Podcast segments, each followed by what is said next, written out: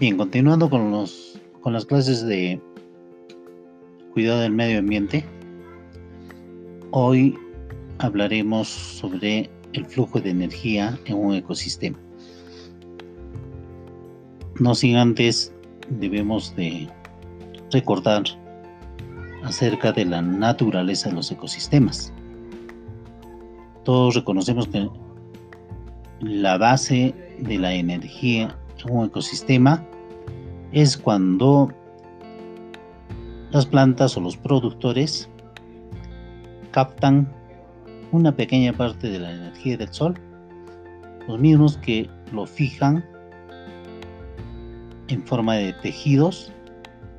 Estos tejidos, químicamente hablando, son almacenamiento de compuestos orgánicos.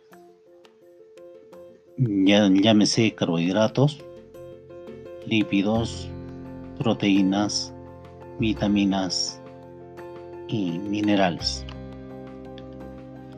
Bien, ahora, ¿por qué decimos de que hay la energía tiene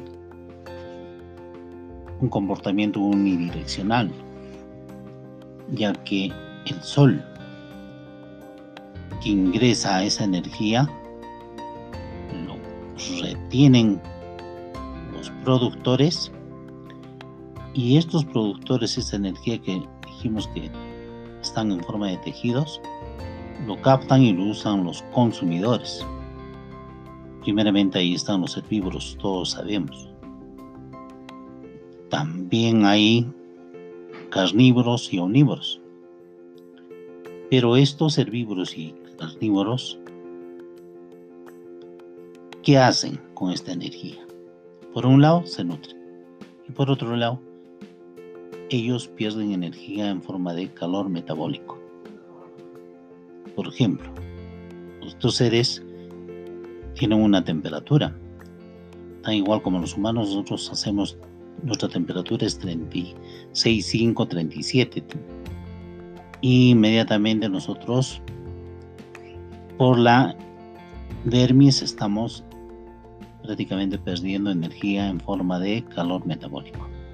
De la misma manera, estos herbívoros carnívoros también pierden este calor. ¿Y a dónde lo pierden? Lo pierden al ecosistema. Ahora, alguien me dirá de que estos herbívoros y carnívoros consumen todo lo que es la planta. No, ¿no es cierto? Por ejemplo,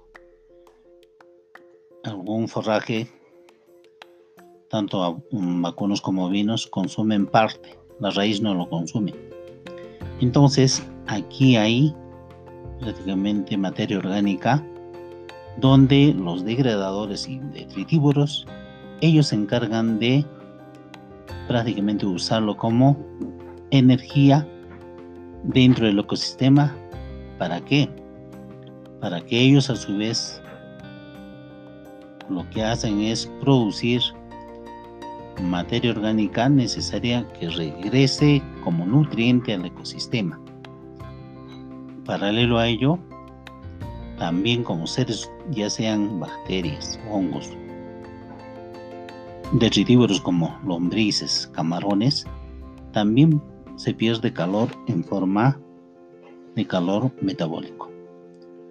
Entonces ahora sí nos podemos dar cuenta de que cómo es que la energía que ingresa al ecosistema, los productores, la fijan, la almacenan y estos a su vez sirven de energía o nutrientes para los consumidores, pero todo en toda esta cadena, empezando de las plantas, consumidores, todos ellos pierden calor prácticamente en forma de calor metabólico. Eso es el flujo de energía unidireccional en todo ecosistema. ¿Quedó claro